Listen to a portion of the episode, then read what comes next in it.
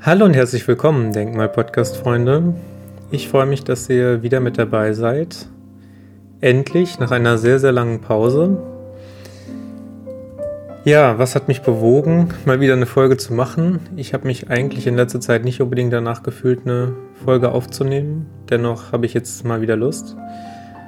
Ähm, in letzter Zeit ist ein Gedanke in mir aufgekeimt, sage ich mal.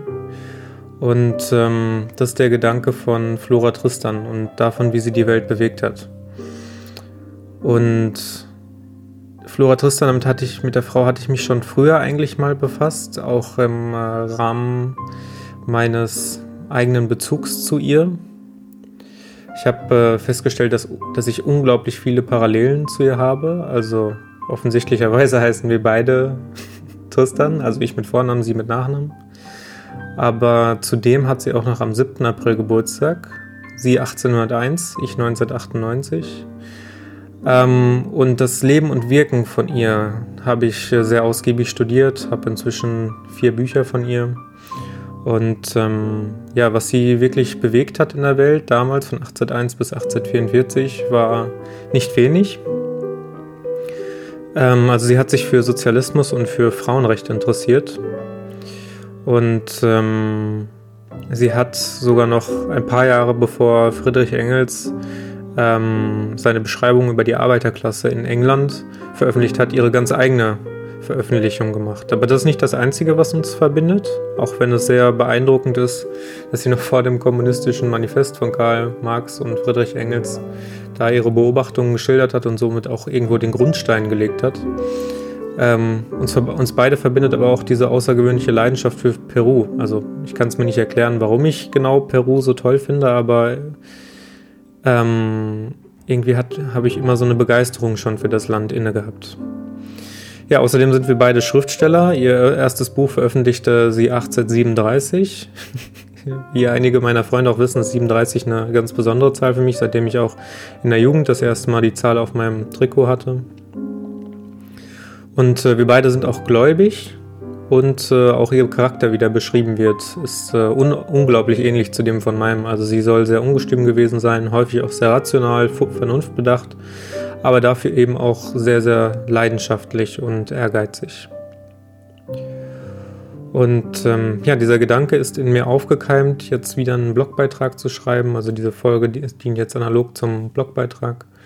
Und ähm, ja, es ist in mir aufgekeimt, weil ich an dem Abend vorher, bevor ich den Blogbeitrag geschrieben habe, ähm, eine Tarotlegung gehabt habe zum Thema, wer man in einem früheren Leben gewesen ist. Eigentlich ist Tarot kein, kein Orakel, keine Wahrsagung.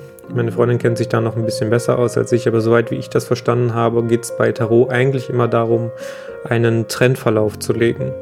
Also darum, wie ist die aktuelle Lage, und ähm, wie könnte sie sich im Weiteren ähm, ja, entwickeln. Und ähm, wir sind dann auf diese recht außergewöhnliche Legung gestoßen, wie, wie war man in einem früheren Leben. Ich erkläre es mir dadurch, dass das Tarot das ähm, da Zugriff darauf hat, dass man, also es ist ja so beim Tarot, dass jemand ähm, die Karten mischt und ähm, sie die dann auslegt und man wählt sie sich selber aus und derjenige, der sie ausgelegt hat, erklärt dir dann dazu, was das zu bedeuten hat. Und ähm, in der Regel ist es auch eigentlich so, dass wenn man zu jemandem geht, der ähm, Tarot legt, dass der keine Ahnung mehr hat über die Gegebenheiten und um die Umstände desjenigen, der halt da seine Frage stellt beim Tarot.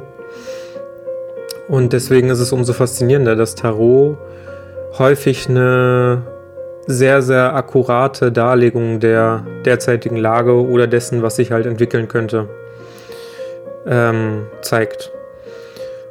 Und ähm, bei mir war es tatsächlich so, dass als ich diese Legung gemacht habe, dass über das vorherige Leben ähm, und ich da diese Karten selber gezogen habe, ich glaube ja auch daran, dass es wenig Zufälle im Leben gibt und dass man sich irgendwo auch immer selber das aussucht, was äh, einen im Leben bewegt, ähm, dass da in dieser Legung echt vieles war, was man als erstaunlich bezeichnen könnte, wenn man eben diese Verbindung vorher zu mir und Flora Tristan schon gekannt hat oder wenn ich sie irgendjemand auch mal erzählt habe, weil diese Beschreibung von, ähm, von ihr hat genau mit dem überein gestimmt, was da in der Tarotlegung gekommen ist. Und es ging so weit, dass die letzte Karte beim Tarot sogar hinterher war, dass ähm, der, der, es war der Wagen und ähm, wer Flora Tristan kennt, der weiß, das werde ich gleich noch ausführen, dass sie mit in den letzten zwei Jahren ihres Lebens äh, mit der Postkutsche umhergefahren ist, um den Arbeitern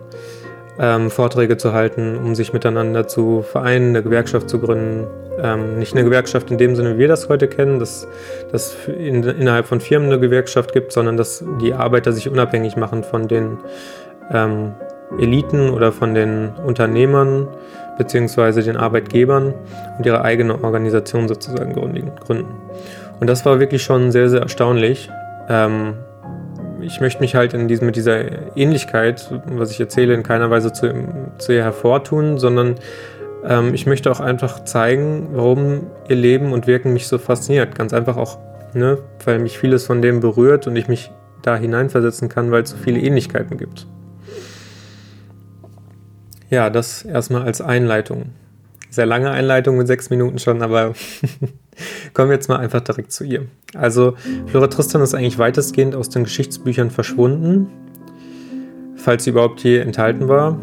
Ähm, und das führt natürlich dazu, dass die Menschen sie nicht kennen. Als jemand, den ich jetzt innerhalb der Reihe Denker, Gelehrte und ähm, ja, Wissende, von denen man schon mal gehört haben sollte, vorstelle, dann ist das wahrscheinlich somit die unbekannteste, die ich da vorstelle. Mm, sie ist vermutlich in Frankreich und Peru äh, bekannter, weil sie auch französisch-peruanische Abstammung ist. Also in ähm, Lima gibt es beispielsweise die Flora Tristan Bibliothek. Lima ist die Hauptstadt von Peru. Und äh, in Frankreich wurde mit ihr 1984 zu Ehren der Frauen eine Briefmarke bestückt. Sie hieß Hommage aux Femmes also eine zu Ehren der Frauen. Und ähm, zusätzlich muss man noch zu Flora Tristan sagen, dass sie wohl sehr schön gewesen sein, also, äh, sein soll, also eine sehr schöne Frau. Das geht eben aus den Briefen mit ihren Zeitgenossen, zum Beispiel von Olympe Schotzko und ähm, auch ihren Notizen hervor. Und was eben auch noch sehr besonders ist, dass sie die Großmutter von dem bekannten und sehr eigentümlichen Maler Paul Gauguin war.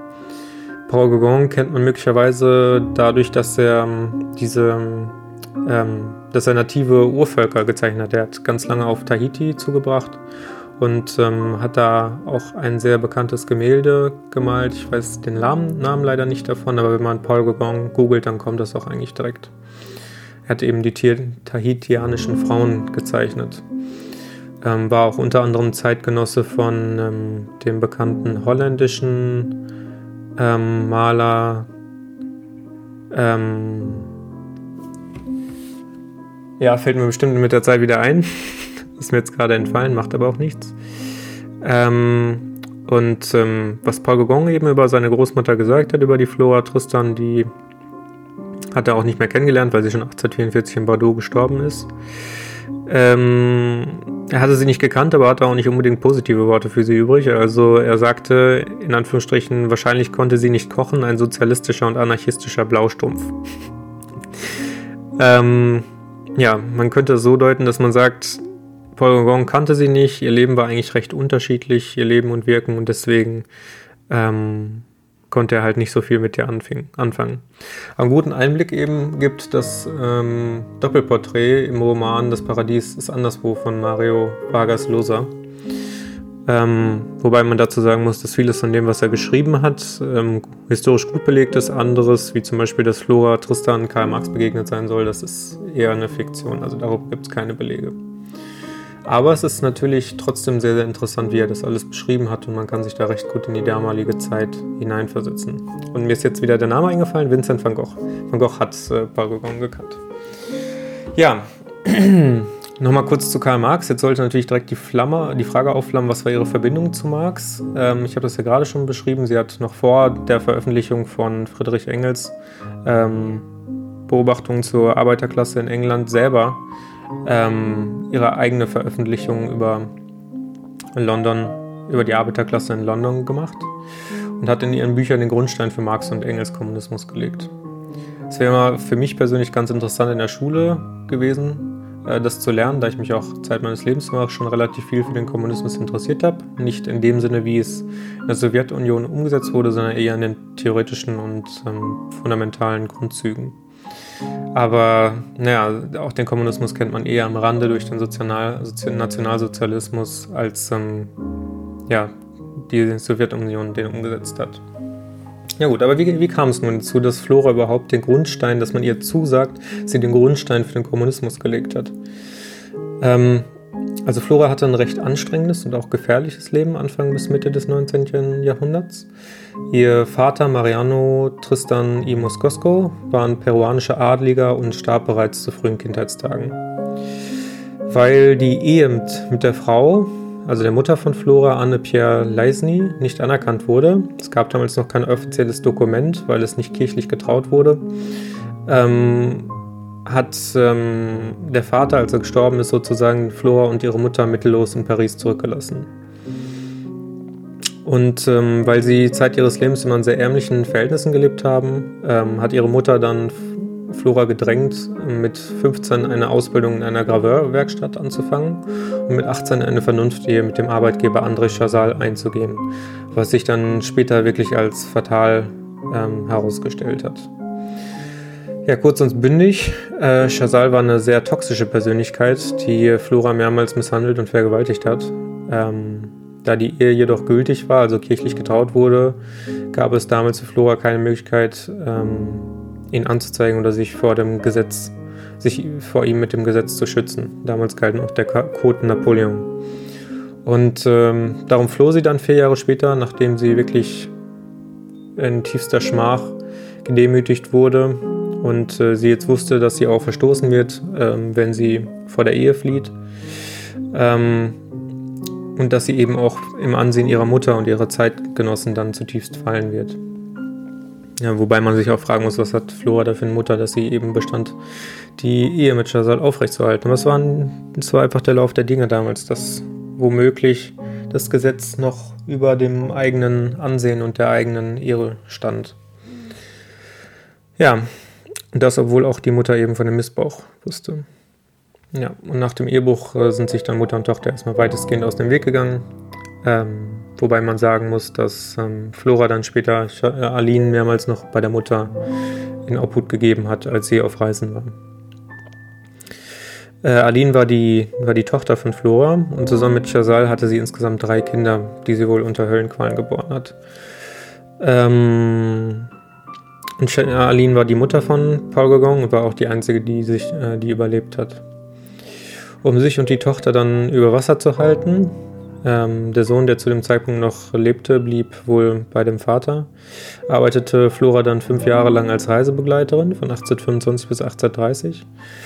Ähm, und von 1833 fasste sie dann den Entschluss, mit dem Schiff nach Peru zu segeln, um von ihrem Onkel Don Pio Tristan y Moscoso etwas von dem Erbe des Vaters Mariano zu erhalten.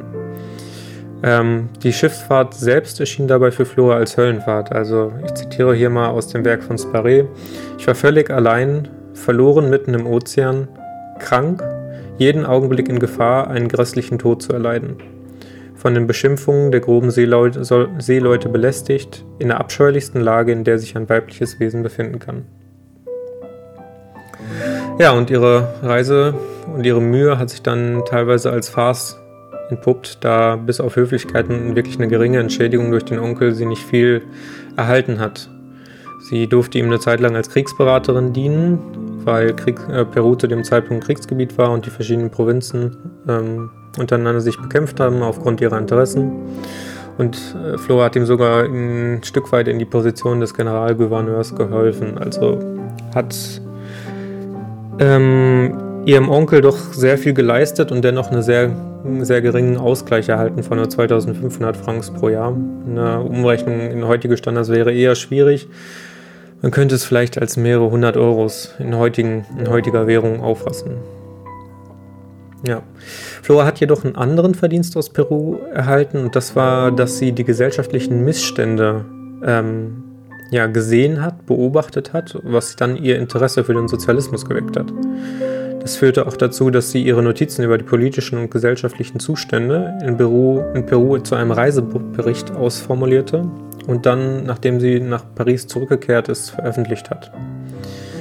Ähm, und lustigerweise gab es da auch dann zum Beispiel Überschneidungen mit dem Evolutionsbiologen Charles Darwin, der ja auch ähm, seine Tour gemacht hat, um sein bekanntes Buch über die ähm, Arten, ähm, was sich da gedeckt hat. Also Charles Darwin hat zum Beispiel auch über die Frauen in Peru geschrieben, die Tapadas. Das hat Flora Tristan eben auch gemacht.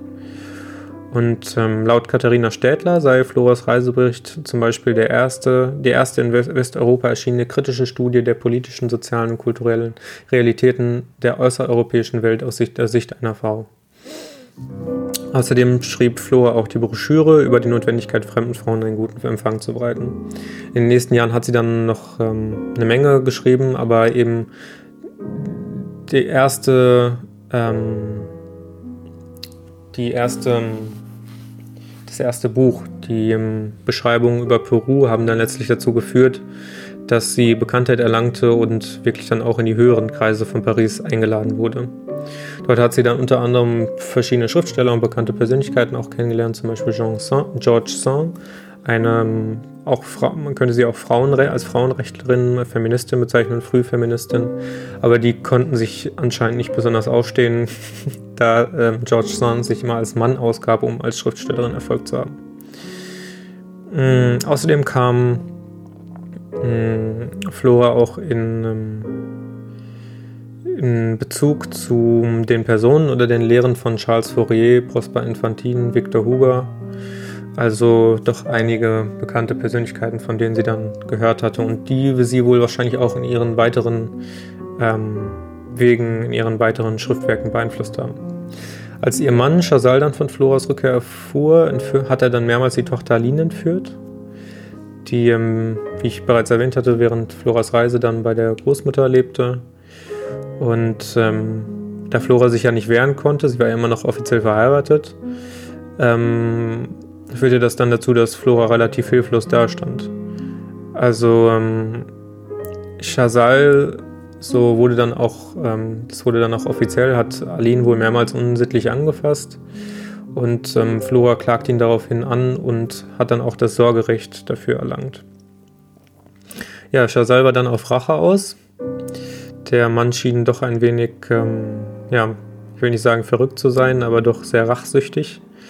Ähm, der hat dann am 20. Mai 1838 einen Grabstein mit der Inschrift ähm, Die Paria, es gibt eine Gerechtigkeit, vor der du fliehst, aber die dich einholen wird. Ruhe in Frieden als Beispiel für diejenigen, die sich so weit vergessen, deinen unmoralischen Geboten zu folgen, gezeichnet.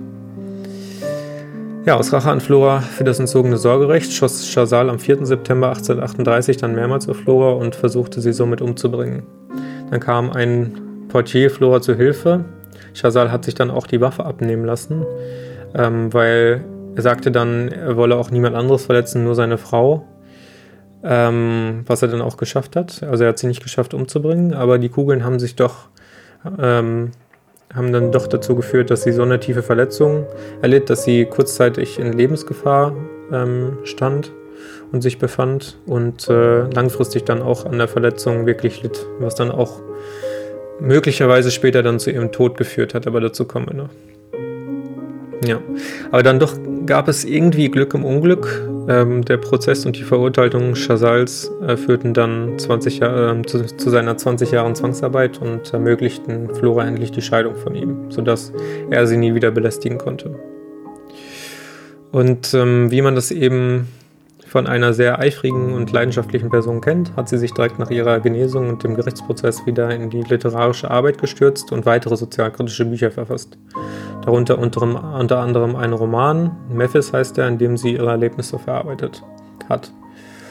Der Roman war nicht sonderlich erfolgreich. Ähm, was dann aber erfolgreicher wurde, war ihr Vorhaben, nach London zu reisen. Ähm, acht Monate nach dem Mordanschlag am 10. Mai 1839 ist sie dann nach England gereist und hat ihre Beobachtungen über die Zustände der englischen Arbeiterklasse niedergeschrieben. Eben noch fünf Jahre vor Friedrich Engels, äh, die Lager der Arbeiterklasse in England. Floras Werk hieß dann Im Dickicht von London. Und ähm, ihr Mut, also wirklich diese Beobachtungen erstmal anzustellen, haben sie dann damals in eine sehr gefährliche Situation für eine Frau gebracht, weil sie eben dann teilweise versucht hat, das Parlament zu besuchen und sich Eintritt verschafft hat, indem sie sich als Mann verkleidet hat. Außerdem wollte sie wissen, was die, äh, wie die Arbeiter ihre Zeit verbringen, also ihr wirklich ihre spärliche Zeit. Die Arbeiter hatten ja damals unglaublich viel ähm, Zeit, die sie mit der Arbeit aufbringen musste, für einen wirklich geringen Lohn. Und ähm, sie hat dann kritisiert, dass diese harte und lange körperliche Arbeit entwürdigend sei und dazu führe, dass sie die freie Zeit damit verbringen müssten, die wirklich diesen eigenen Frust zu kompensieren. Und ähm, ja, das wurde dann zum Beispiel dadurch gemacht, dass man in Freuden, Frauen, Freudenhäuser gegangen ist und Frauen ähm, wie Tiere noch schlimmer behandelt hat. Also man hat sich wirklich an denen vergangen, hat sie angespuckt und so fort. Das will man sich alles heute gar nicht mehr ausmalen.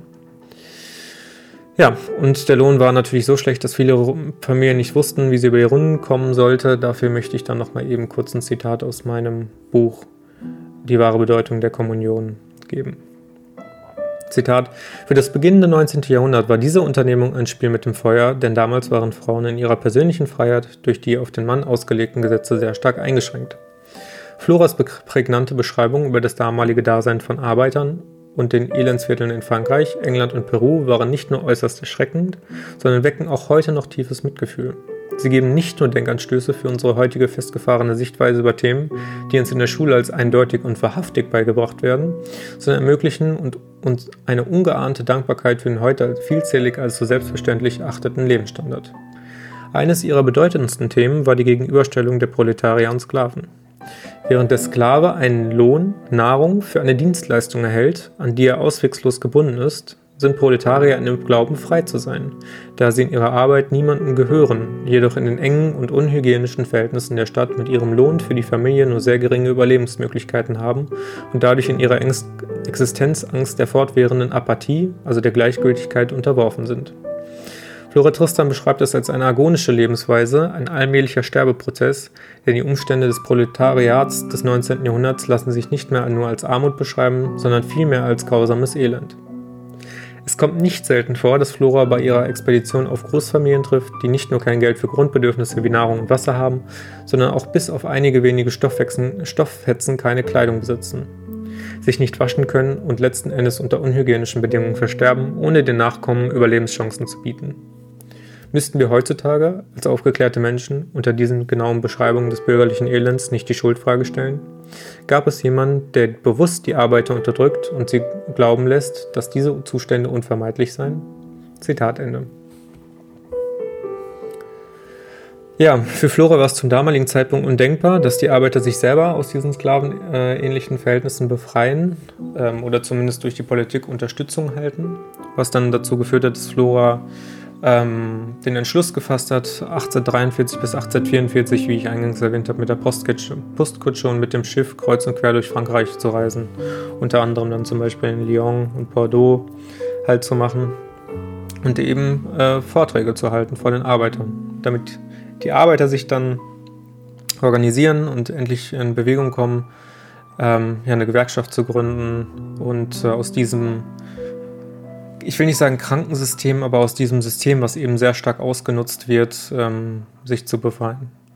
Und für Flora als äh, Frühfeministin, als ähm, eine Frau, die noch die Ideale des Feminismus in ihren Grundzügen hochgehalten hat, war äh, die Befreiung der Arbeiter auch immer mit einer Gleichstellung der Frauen mit den Männern ähm, einhergehend. Und ähm, Grundlage für ihre Reisen war dann das Werk The Workers Union, die Arbeiterunion, für welche, welche sie dann für den Selbstkostenpreis unter den Arbeitern verkaufte und welche, welches unter anderem auch viele bekannte Persönlichkeiten zu der Zeit ähm, mitfinanziert haben ähm, durch Spenden. Und ja, ihre Unternehmungen stießen in der Presse auf Spott und durch die Polizei musste sie sich schikanieren lassen. Also ähm, ja, man kennt es, Unternehmungen, die alternativ zu diesem System sind, werden versucht zu, unterdrückt, äh, zu unterdrücken.